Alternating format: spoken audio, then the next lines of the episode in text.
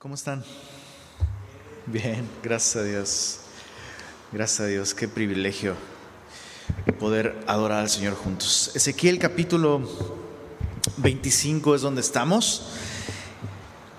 Y me gustaría hacer una pequeña oración, pedir al Señor que Él nos, nos guíe a la verdad por medio de su Espíritu.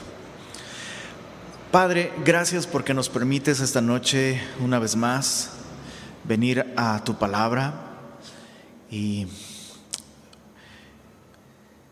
Señor, esta noche una vez más pedimos de tu ayuda para poder comprenderla, para poder recibirla.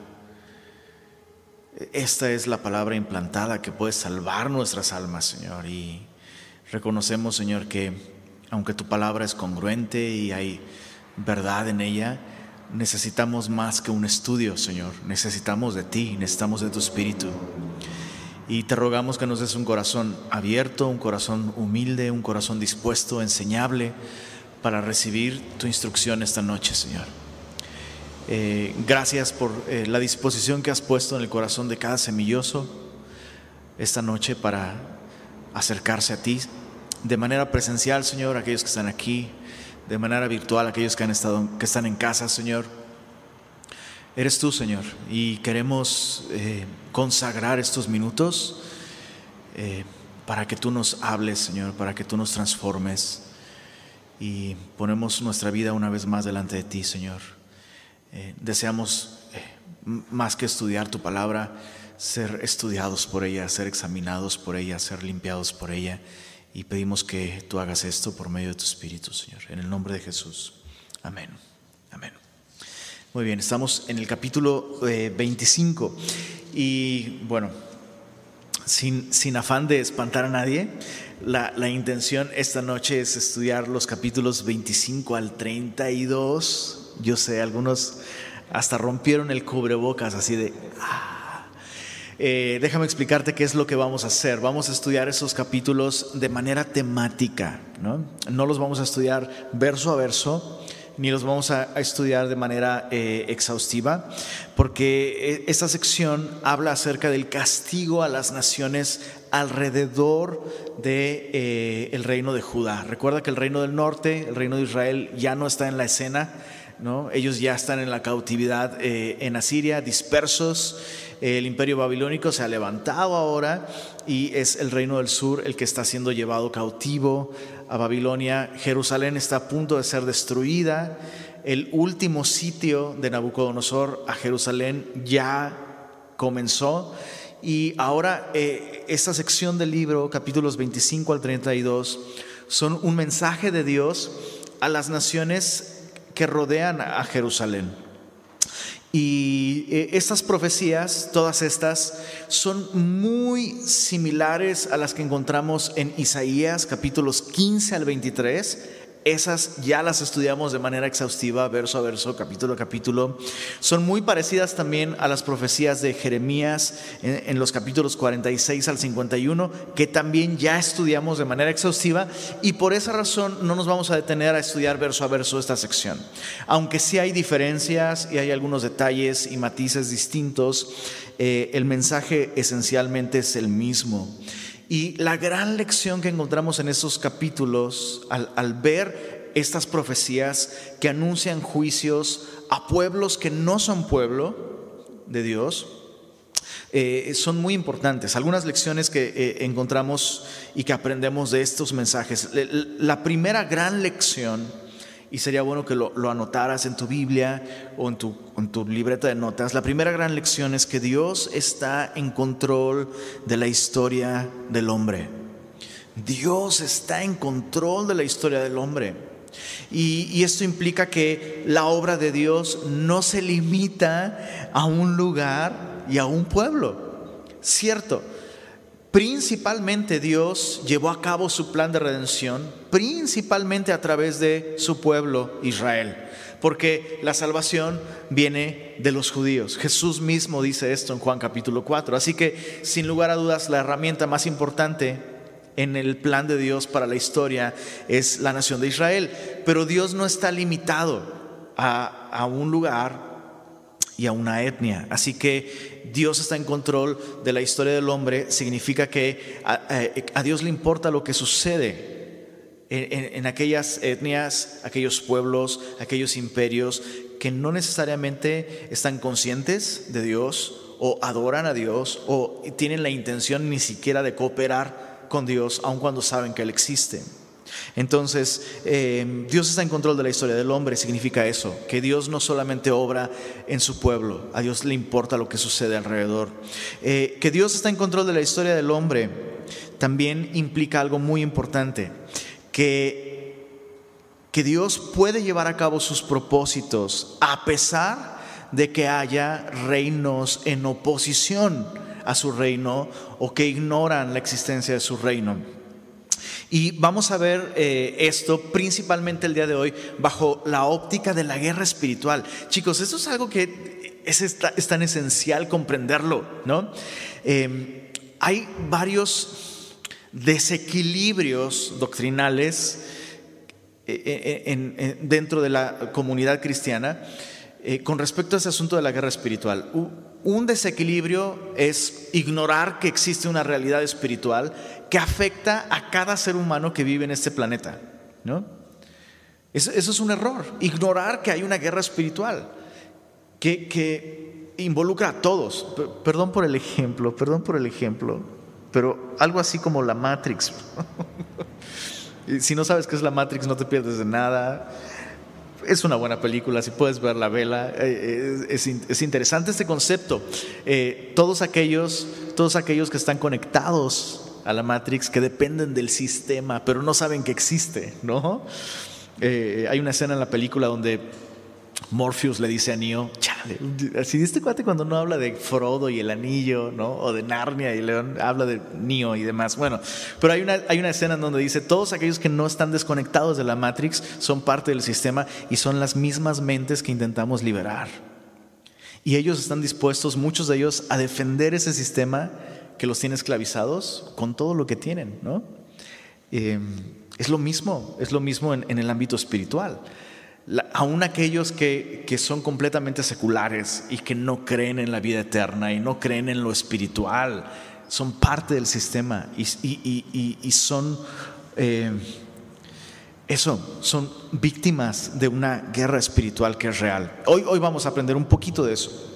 Entonces, la guerra espiritual es un conflicto real que no debemos ignorar, ese es un error. El otro error, y este es el otro desequilibrio que hay que evitar, es atribuirle al diablo más poder que el que realmente tiene.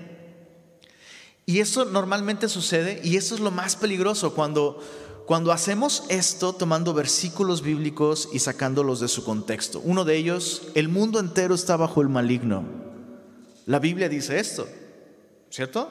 La Biblia dice, el mundo entero está bajo el maligno. Y entonces, ah, pobrecito Dios, tenemos todos, así como a Santa Claus, para que su trineo vuele, ¿no? Tenemos que creer y ayudarle a Santa Claus para que su trineo vuele creyendo en Él, ¿no?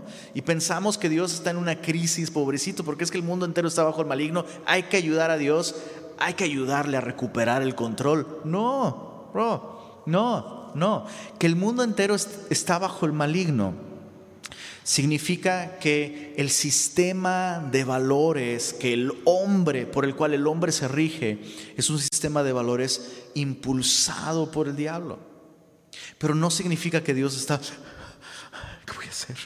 Dios mío, el mundo entero está bajo el maligno, ¿qué voy a hacer? Porque si ese fuera el caso, la manera de redimir y rescatar al mundo eh, hubiese sido que entonces, ¿no? Vemos a Jesús en las tentaciones del desierto y vemos como el diablo le dice, todos, mira todos estos reinos. Y, y, la Biblia nos dice que el diablo le muestra a Satanás todos los reinos del mundo. Y Satanás le dice, todos estos reinos son míos y todo su poder y toda su majestad y todo eso te lo daré si postrado me adoras. Entonces, lo interesante es que Jesús no desmiente el hecho de que Satanás realmente tiene control, influencia pero eso no significa que Él tiene el título de propiedad. Dios sigue siendo rey, Dios sigue siendo soberano, Dios sigue estando en control absoluto de las cosas. Entonces, em, importante no caer en esos desequilibrios, ¿no?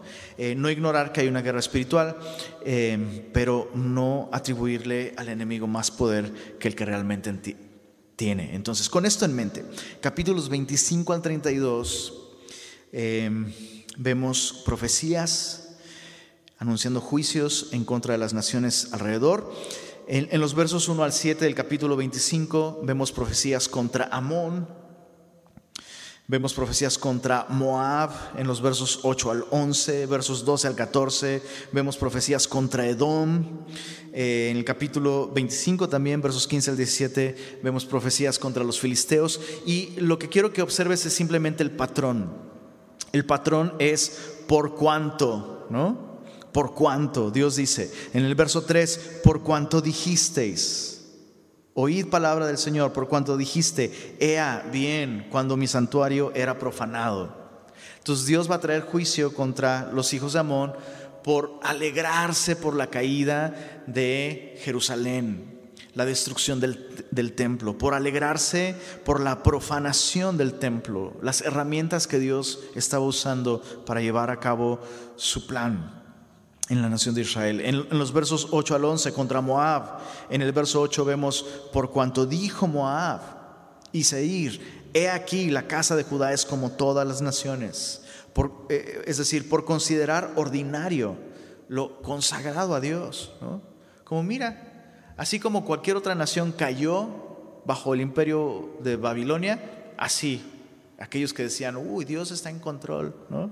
E, e, esa es la idea, esa es la razón por la cual Dios va a juzgar a Moab en este capítulo. En versos 12 al 14, en, el verso 12 cambia, cambia la causa, pero el patrón sigue siendo el mismo. Dios no va a juzgar injustamente. La maldición no viene sin causa. Aquellos fue por cuanto dijeron, interesante, las cosas que decimos las cosas que decimos, pero solo son palabras. Pero Dios nos hace responsables moralmente por ellas. Lo, lo, que hablamos puede hacernos merecedores de la disciplina, de la corrección o en un momento dado del juicio de Dios. Jesús mismo enseñó.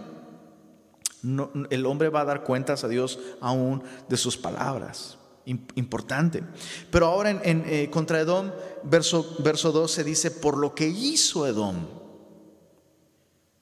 Entonces, eh, eh, el, cuadro es, el cuadro que nos pintan estos, estos capítulos nos enseñan que Dios es un juez justo y que nuestras palabras, nuestras ideas o nuestras acciones, nuestras decisiones, nuestro estilo de vida, eh, nos hacen responsables delante de Dios.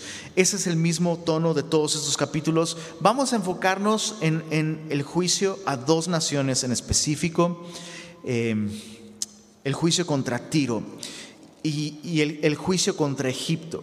El juicio contra Tiro lo vemos en los capítulos 26 al 28 es la nación a la que más capítulos le dedica, junto contra el, el, juicio a Egipto, capítulos 29 al 32. Vamos a enfocarnos en estas dos y el capítulo clave del juicio contra Tiro lo vemos en el capítulo 28 y es súper interesante. Acompáñame, capítulo 28 dice así, vino a mí palabra de Jehová diciendo, Hijo de hombre, di al príncipe de Tiro, así ha dicho Jehová el Señor, por cuanto, subraya esto, esto es clave, se enalteció tu corazón y dijiste, yo soy un Dios. En el trono de Dios estoy sentado en medio de los mares, siendo tú hombre y no Dios, y has puesto tu corazón como corazón de Dios. Este capítulo es uno de esos capítulos muy conocidos del libro de Ezequiel, porque en él vemos justamente la realidad de estos príncipes, potestades, y gobernadores en las regiones celestes. Ahora, algo que hay que comprender aquí es que el capítulo 28 nos presenta dos personajes en autoridad sobre Tiro. Y eh, yo recuerdo que alguna vez un, amigo, eh, comentando sobre este capítulo 28, un amigo desechaba por completo la interpretación de que en este capítulo vemos a Satanás como un agente eh, eh, de influencia política, de influencia sobre un territorio. No, eso no es cierto. Este capítulo habla sobre un príncipe humano. Ahora, lo importante entender es que en este capítulo se mencionan dos personajes distintos. Y este primer personaje, interesante, el primer personaje a quien la profecía se dirige es un personaje humano. El texto es muy claro. El texto es muy claro. Por cuanto se enalteció tu corazón y dijiste, yo soy un Dios, y en el paréntesis dice, siendo tú hombre y no Dios. Entonces, el mismo lenguaje de la Biblia se encarga de hacernos ver que este personaje en autoridad es un personaje humano. El título, simplemente el título, es un príncipe, es un principal. Eh, la palabra que se ocupa para príncipe es la palabra nagid, que siempre se utiliza para un gobernante humano, siempre. Siempre que este, este, término se utiliza, estamos hablando de un príncipe humano. Pero más adelante vamos a ver otro personaje y el, término que se ocupa para ese otro personaje es melech, que se utiliza no solo para personas en autoridad humanos, sino personas con cierta autoridad eh, y, eh, hablando en un sentido espiritual. Entonces, el, mensaje contra este príncipe, muy probablemente estamos hablando de Itobal, Itobal, em, eh, Josefo lo identifica como Itobalus, es el mismo personaje, rey de Tiro.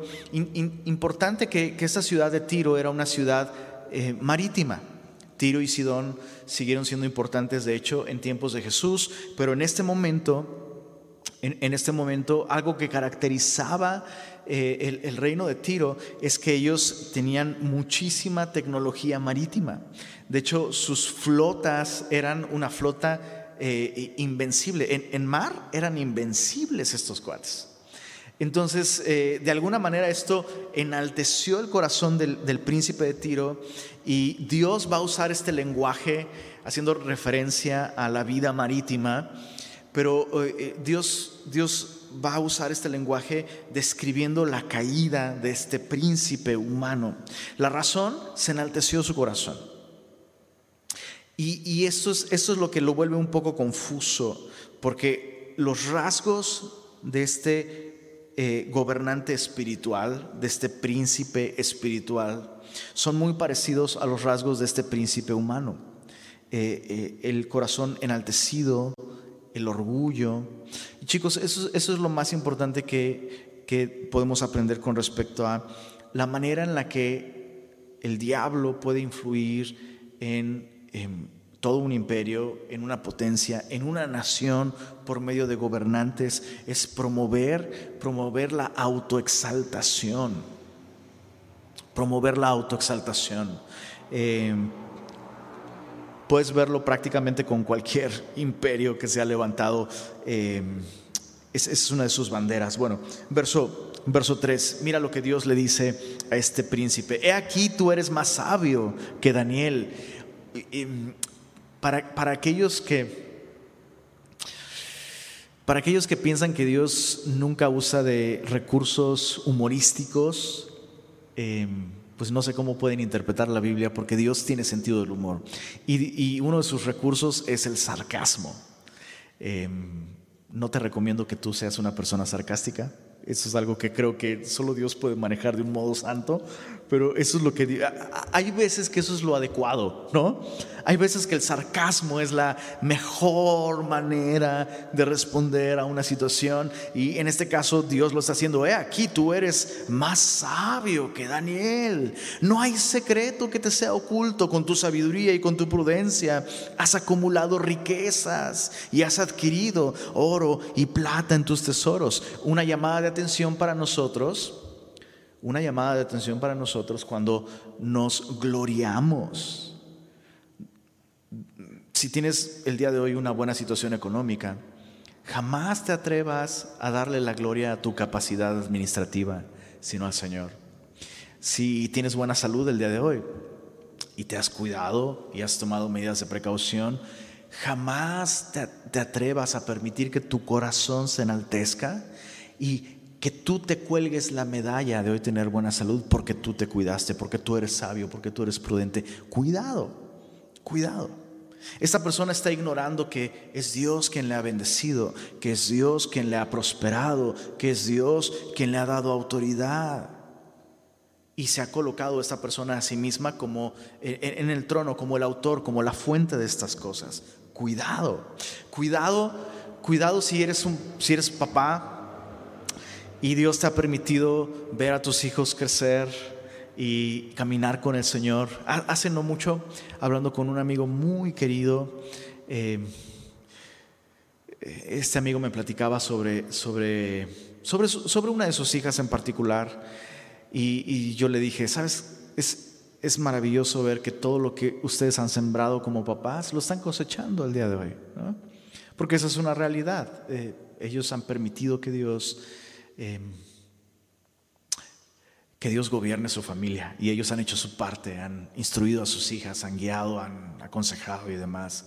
Y su primera respuesta fue, ha sido la fidelidad del Señor. Ha sido la fidelidad del Señor, ha sido Él, no nosotros. Y, y, es importante que nosotros mantengamos siempre, siempre, siempre, nunca nuestra mano, nunca nuestra fuerza, nunca nuestra sabiduría, ¿no? Como dice el salmista, eh, no a nosotros, oh Jehová, no a nosotros, sino a tu nombre da la gloria. Este hombre no le dio la gloria a Dios. Cuidado con eso, cuidado con robarle a Dios su gloria. Dice el verso 5, con la grandeza de tu sabiduría, en tus contrataciones has multiplicado tus riquezas se ha enaltecido tu corazón. Por tanto, así ha dicho Jehová el Señor, por cuanto pusiste tu corazón como corazón de Dios, por tanto, he aquí yo traigo sobre ti extranjeros los fuertes de las naciones, que desenvainarán sus espadas contra la hermosura de tu sabiduría y mancharán tu esplendor. Al sepulcro te harán descender. Y mira el verso 8, una vez más, está hablando de un gobernante humano, y morirás con la muerte de los que mueren en medio de los mares. Perdón por echarle sal a la herida futbolera mis queridos regios, pero básicamente lo que Dios está diciéndole a este cuate es, en tu cancha, en tu casa, en tu cancha, ahí donde tú te, consideras Señor de los mares, ahí en tu estadio nuevo y lugar, ¿cierto? Perdón. Pues sí duele, ¿verdad? Claro que duele. Y Dios lo que está diciendo es, hey, allí en donde tú estás confiado, en, en donde tú has depositado tu confianza, ahí tú caerás, allí morirás. Y algunos rayados dicen, es justamente nuestro error, nos confiamos en nuestra casa. perdón, perdónenme, tienen que perdonarme, ni modo, es un mandamiento bíblico. Y, los tigres dicen, amén, gloria a Dios. Verso, verso 8, mira esto. No, verso 9. Hablarás delante del que te mate diciendo, yo soy Dios. Tú hombre eres y no Dios en la mano de tu matador. O sea, lo que Dios está diciendo es cuando, cuando otro ser humano ponga fin a tu vida, ni siquiera ante Él puedes sostener tus afirmaciones de deidad, cuanto menos ante mí. Verso 10, de muerte de incircuncisos morirás por mano de extranjeros, porque yo he hablado, dice Jehová el Señor. Luego verso 11, vino a mí palabra de Jehová diciendo, Hijo de hombre, levanta endechas, interesante, endechas, sobre el rey de Tiro. La palabra que se ocupa aquí para este gobernante no es la misma del verso 2. En el verso 2 es príncipe, Nagid, en este versículo es Melech, que se traduce como rey, pero eh, se puede referir a la máxima autoridad en una ciudad, entre un grupo de gente. Y lo que, esto, lo que esto me revela aquí es que el rey de Tiro, el rey humano, en este momento no era realmente la máxima influencia en Tiro, sino había alguien por encima de este gobernante humano. Y en este caso, veamos los atributos de esta otra persona que está por encima en autoridad. Dice el verso 12, eh, endecha sobre el rey de Tiro y dile, así ha dicho Jehová el Señor, tú eras el sello de la perfección, lleno de sabiduría y acabado de hermosura. Verso 13, en Edén, en el huerto de Dios, estuviste. Pregunta básica de cronología bíblica. ¿Qué ser humano estuvo en el huerto de Edén? Solo dos. ¿Cuántos seres humanos? Solo dos. Adán y Eva. No se menciona ningún gobernante de Tiro. Entonces, ¿de quién estamos hablando aquí? Estamos hablando de Satanás. Nada más y nada menos que Satanás. Observa esto, verso 13. De toda piedra preciosa era tu vestidura, de cornerina, topacio, jaspe, crisólito, berilo, iónice, de zafiro, carbunclo, esmeralda y oro, los primores de tus tamboriles y flautas estuvieron preparados para ti en el día de tu creación. Eh, todo el lenguaje que se ocupa aquí es muy específico, no se refiere al día de su nacimiento sino al día de su creación. La palabra que se usa para creación es la palabra bara, que significa crear de la nada. A diferencia del hombre, que lo creó de el polvo de la tierra, le dio forma, Dios usó una materia prima. Pero aquí está hablando de un ser angelical y está hablando de Satanás. Eh, el, lenguaje es muy complejo. Eh, algo, algo que nos refleja este pasaje es el hecho de que este, esta criatura de alguna manera anatómicamente tenía eh, propiedades musicales. Eh, de allí viene la, noción de que Satanás originalmente fue el ángel de más alto rango creado con la misión de dirigir a los ángeles en adoración, en exaltación y en, glorificar al Señor. Eh, muchos comentaristas bíblicos dicen, todos los problemas del mundo comenzaron con el primer director de alabanza, así que sigue siendo algo delicado, sigue siendo algo muy delicado aquellas personas que tienen el llamado de dirigir a otros a contemplar la hermosura, la belleza, la grandeza de Dios, pueden verse tentados. Eso es algo de lo que nunca debes de eh, considerarte exento. Esto no me va a pasar a mí. Le ha pasado a personas con más, ¿cómo decirlo?, más capacidad espiritual que nosotros, ¿no? Entonces, eh, el texto justamente describe esto. Dice el verso, verso 14, tú querubín grande, protector. La Biblia nos habla de distintos rangos de seres angelicales. El querubín está por encima de todos. El querubín es, eh, es el ángel protector de la gloria de Dios, el de más alto rango era sin duda Satanás. Tú, querubín grande protector, yo te puse en el santo monte de Dios. Allí estuviste en medio de las piedras de fuego, te paseabas. Perfecto eras en todos tus caminos desde el día que fuiste creado hasta que se halló en ti maldad. Y, esto es algo eso es algo que tenemos que, tener más o menos claro. No, no es algo esencial para, para, nuestra salvación, pero muchas veces se especula sobre cuándo fue la caída de Satanás, ¿no? ¿En qué momento Satanás cayó? Y, aquí Ezequiel nos aporta información importante. En primer lugar, nos dice que eh, Satanás estuvo en, el, en Edén. Entonces, eso, eso, es, algo importante. Eso es una teoría, es simplemente una teoría. No quisiera que nadie se volviera dogmático con esto, pero a, diferencia de esta, de esta, hay dos teorías con respecto a la caída de Satanás. Una teoría es que Satanás cayó mucho antes de eh, la creación de Adán y de Eva. Y los defensores de esta teoría... Em, normalmente creen en la teoría de la brecha. La teoría de la brecha sostiene que en el verso entre el verso 1 y el verso 2 de Génesis capítulo 1 hay un periodo indefinido de tiempo. ¿no? Dios creó, en el principio creó Dios los cielos y la tierra, Y luego hay una brecha de tiempo que la Biblia no menciona, ¿no? En el que Satanás se revela, cae y en su caída se lleva un tercio de los ángeles con él y Satanás en su caída destruye, arruina la creación de Dios, dejando la tierra desordenada y vacía, ¿no? Pero no es lo que la Biblia nos dice. La Biblia no nos dice que hay una brecha, que en ese momento hay la caída. Y de hecho este texto eh, va en contra de esa teoría. Este texto lo que nos, nos, parece indicar es que Satanás estaba en una correcta relación con Dios cuando el hombre es creado, cuando el hombre es puesto en Edén. Y esto es más congruente con el texto, porque el texto nos dice que todo era, vio Dios, vio Dios, que todo era bueno, y todo era bueno, y todo era bueno. Y fue así.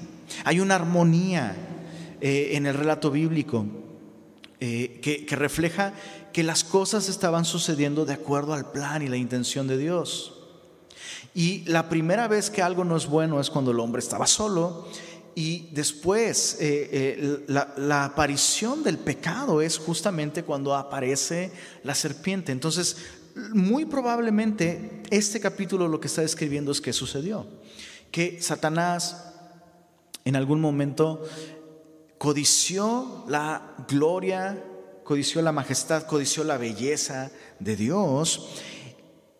Y lo que detonó, eso es, eso es increíble, lo que detonó la caída de Satanás fue que Dios se atreviera, escucha esto, que Dios se atreviera a darle a, a un muñeco de barro el reflejo más puro y más parecido de la majestad y la gloria de Dios. El Salmo 8 nos dice que Dios creó al hombre, o sea, hace esta pregunta, ¿no? ¿Quién es el hombre o el Hijo del Hombre para que de él te acuerdes y para que lo visites? Lo has hecho poco menor que los ángeles, sin embargo lo vestiste de y lo coronaste de gloria.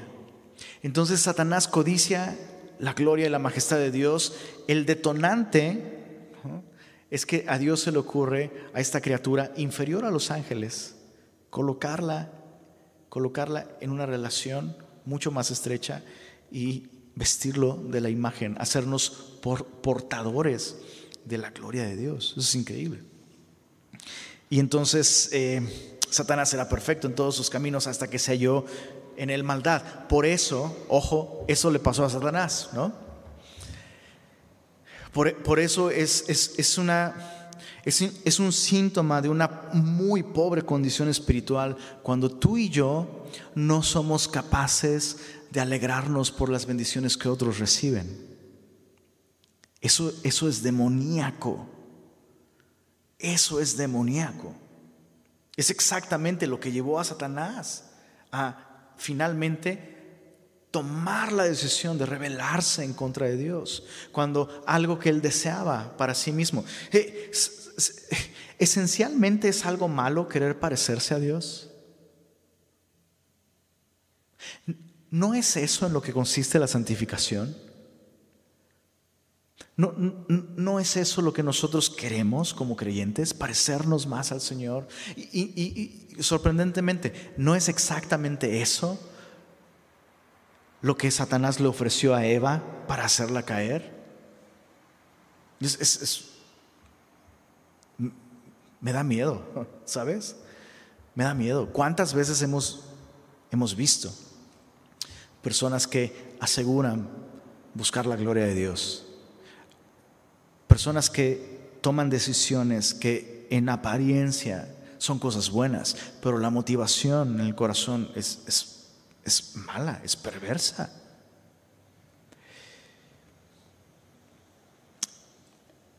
¿Cómo, podríamos identificar si tú y yo estamos bajo, bajo influencias demoníacas? Cuando no somos capaces de alegrarnos por las bendiciones que otros reciben cuando no somos capaces, cuando no somos capaces de admirar, escucha esto, de admirar la obra de Dios en la vida de otras personas. Cuando otros están siendo transformados y, en lugar de alegrarnos por ello, empezamos a criticar, empezamos a cuestionar, Cuando otras personas empiezan a ser usadas por Dios, incluso en formas en las que nosotros quisiéramos, pero Dios ha decidido no usarnos a nosotros de esas maneras. ¿Por qué Él da el estudio? ¿Por qué a Él lo pusieron a cargo de un discipulado? ¿Por qué Él dirige la alabanza? ¿Por qué no yo? O peor aún, ¿por qué Él pudo formar una familia? ¿Por qué Él pudo casarse? O sea, puede ser la bendición eh, que se te ocurra y ser incapaces de reconocer la obra de Dios, la bondad de Dios en la vida de esas personas y, no gozarnos por ello. Eso es demoníaco. Bueno, verso 17 dice, se enalteció tu corazón a causa de tu hermosura, corrompiste tu sabiduría a causa de tu esplendor, yo te arrojaré por tierra, delante de los reyes te pondré para que miren en ti, con la multitud de tus maldades y con la iniquidad de tus contrataciones profanaste tu santuario. Yo pues saqué fuego de en medio de ti, el cual te consumió y te puse en ceniza sobre la tierra a los ojos de todos los que te miran. Algunos aspectos de esta profecía apuntan al fin de los tiempos. Eh, hay muchas otras profecías que hablan de la caída de Satanás. Interesantemente también el libro de Apocalipsis menciona la gran sorpresa, la gran sorpresa, aquellos grandes personajes de la historia, aquellos reyes, aquellos eh, emperadores que literalmente se aliaron con el enemigo en contra de Dios, que tenían tal vez este, incluso temor del diablo y decidieron servirle. Hay personajes en la historia que hicieron eso, sin duda. Hitler probablemente el más reciente de la historia moderna. Y la Biblia describe el asombro cuando estos reyes se dejaron engañar por Satanás y cuando lo vean en su estado caído. ¿Tú eras? O sea, ¿de ti teníamos tanto miedo? No, o sea, tú no eres gran cosa. Al final no, no, no, había razón para tener tanto miedo. Por eso insisto, es terrible que los cristianos le tengan tanto miedo al diablo. No, no hay que ignorar que tiene poder, sin duda, tiene recursos, eh, anda como león rugiente, es estratégico, está organizado, está decidido, no duerme. Pero, nuestra vida está en manos del Señor y, debemos confiar en Él y, temerle a Él.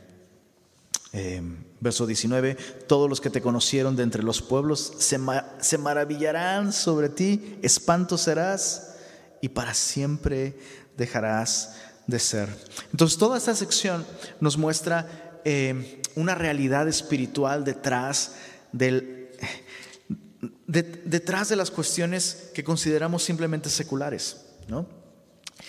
Em, no sé si te pasa que de pronto dices, me gustaría entender más lo que sucede en la escena política, en la escena económica, me gustaría comprender mejor el mundo en el que, en el que vivimos. Sabes, eh, pueden haber muchos aspectos complicados de lo que sucede en el mundo, pero lo más importante, lo más importante que tú y yo tenemos que entender es que Dios está en control de la historia hay un reino en oposición a los planes de Dios que ejerce influencia en, la escena política. Sí, eh, acuerdos económicos, eh, el día de hoy, ¿no? con todo este rollo del COVID, ¿no? que si las farmacéuticas, que si... Sabes, esto no comenzó con el COVID, eso ha sido siempre. Y no hay razón para entonces tú y yo abrazar la desesperación y decir, es que quiero entender, quiero descubrir cuál es el complot. El complot es este, nuestra guerra no es contra carne y sangre, sino contra principados, potestades y poderes en las regiones celestes. Si entendemos esto y entendemos que Dios está en control y que nuestra manera de salir victoriosos en todo este conflicto es como dice Pablo en 1 Timoteo 2, ruego pues, ante todo, ante todo que se hagan exhortaciones, perdón, que se hagan oraciones, eh, peticiones y acciones de gracias por todos los hombres, principalmente por aquellos que están en eminencia. Entonces, piensa en aquel político, en aquel, en, en aquel gobernante, en aquella figura influyente o de autoridad que tanto conflicto te causa, y que por qué no hace lo que tiene que hacer, por qué no, no sé qué, lo que sea. Y en lugar de criticarlos, la Biblia nos dice, debemos reconocer que alguien jala hilos y que alguien va a ejercer influencia y por eso hay que orar, hay que orar, hay que orar. Em, hay que orar por nuestro presidente. Hay que orar por él más de lo que lo juzgamos, lo criticamos. A veces no nos la pone tan fácil, pero hay que orar por él. Hay que reconocer que hay algo más, más allá de si los detentes o lo que sea. Más allá de eso, hay que reconocer que algo espiritual está sucediendo en México y tú y yo podemos hacer algo al respecto doblando nuestra rodilla, poniendo nuestra confianza en donde debe estar, reconociendo que a Dios le importa, a Dios le importa México. Y, Dios nos invita a participar en su obra y Dios nos ha dado recursos que tienen el poder, que tienen el poder de realmente producir un cambio. Y el cambio, escucha esto, y el, el cambio realmente yo, yo creo, no, como, como cristianos nos, nos, encanta la idea de el poder de la oración, ¿no? Y, y, y, yo hice algo, soy un, yo soy un guerrero de Dios. No, espérame. La cosa es humillarnos delante de Dios, poner nuestra confianza en Él. Y el cambio más importante que va a suceder no es que el presidente deje de usar detentes o lo que sea, sino que tú y yo comenzamos a vivir de un modo en el que otros alrededor comienzan a ver cómo es que esta persona se sostiene como viendo algo invisible. Y así como el mimo, que llega un momento en el que primero empiezas riéndote, ¿no? Cuando ves al mimo. Y ya luego llega un punto, si el mimo es suficientemente bueno, llega un punto en el que tú dices, mejor no paso por ahí, no sé que si realmente hay una pared. ¿No? cristianos que realmente dependen de Dios y lo reflejan incluso en cómo se relacionan con el Estado, con la pandemia, con la crisis económica. Eso es lo que tú y yo tenemos que hacer. Daniel fue un ejemplo de eso. Y eso es, eh, vamos a estudiar a Daniel dentro de unas cuantas semanas que lleguemos, semanas de años, así como Daniel. Eh, capítulo 10, interesante. Daniel se pone a orar, y justamente un conflicto espiritual entre gobernantes y autoridades y principados en regiones celestes impiden que llegue un mensaje en su momento, eventualmente llega, pero, Dios le dice a Daniel, desde el día en que te, te dispusiste a comprender y a humillarte, humillarte ante tu Dios, desde ese día salió respuesta, salió ayuda, desde ese día comenzaron a suceder cosas en regiones celestes. Y el príncipe de Persia no el de la película ni el del juego. El príncipe de Persia, ese gobernante espiritual que estaba haciendo estragos, fue puesto en su lugar. Y cosas se movieron en los cielos. Y ahora tú pudiste recibir respuesta. Y así como tú, otros empezaron a tener un despertar. Empezaron a tener conciencia de cuestiones espirituales. Porque desde el día en que tú te dispusiste a orar y humillarte, humillarte, humillarte ante tu Dios. Eso es lo más importante que aprendemos en esta, en esta sección, capítulos 25 al 32. Eh, creo que terminamos el estudio acá con esto. ¿Por qué, no, ¿Por qué no oramos y le pedimos al Señor que nos dé esta perspectiva?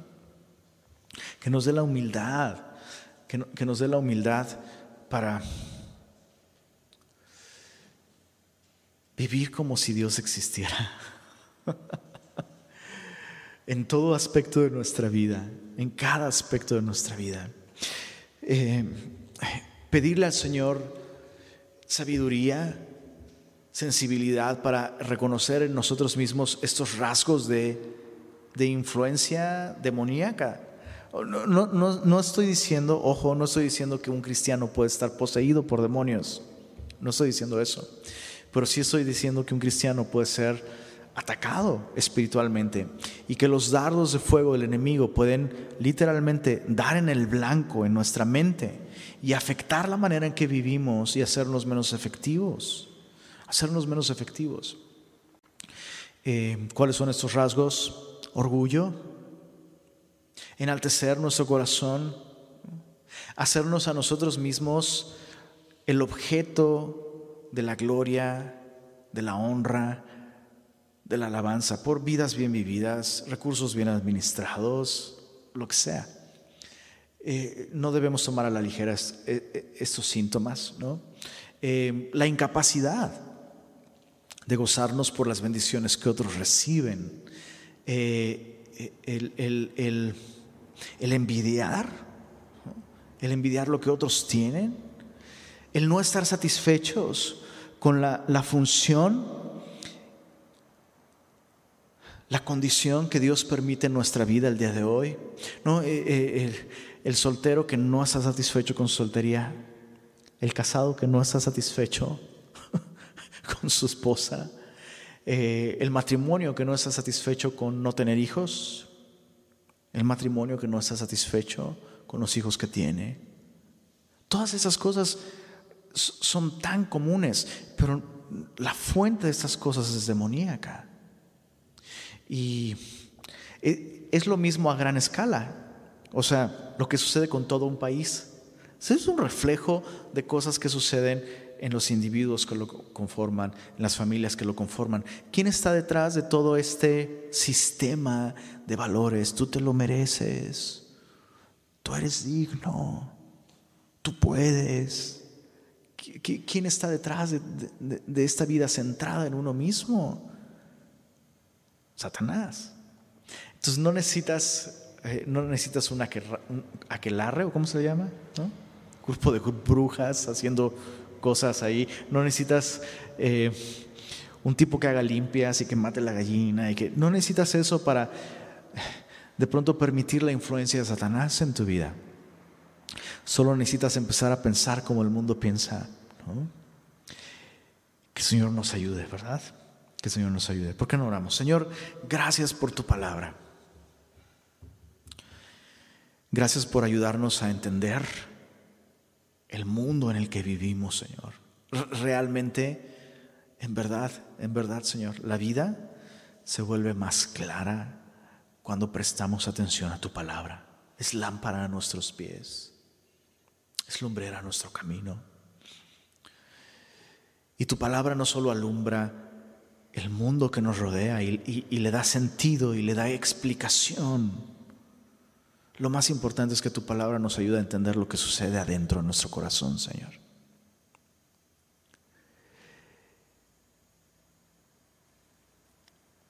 Y hoy te pedimos que nos ayudes a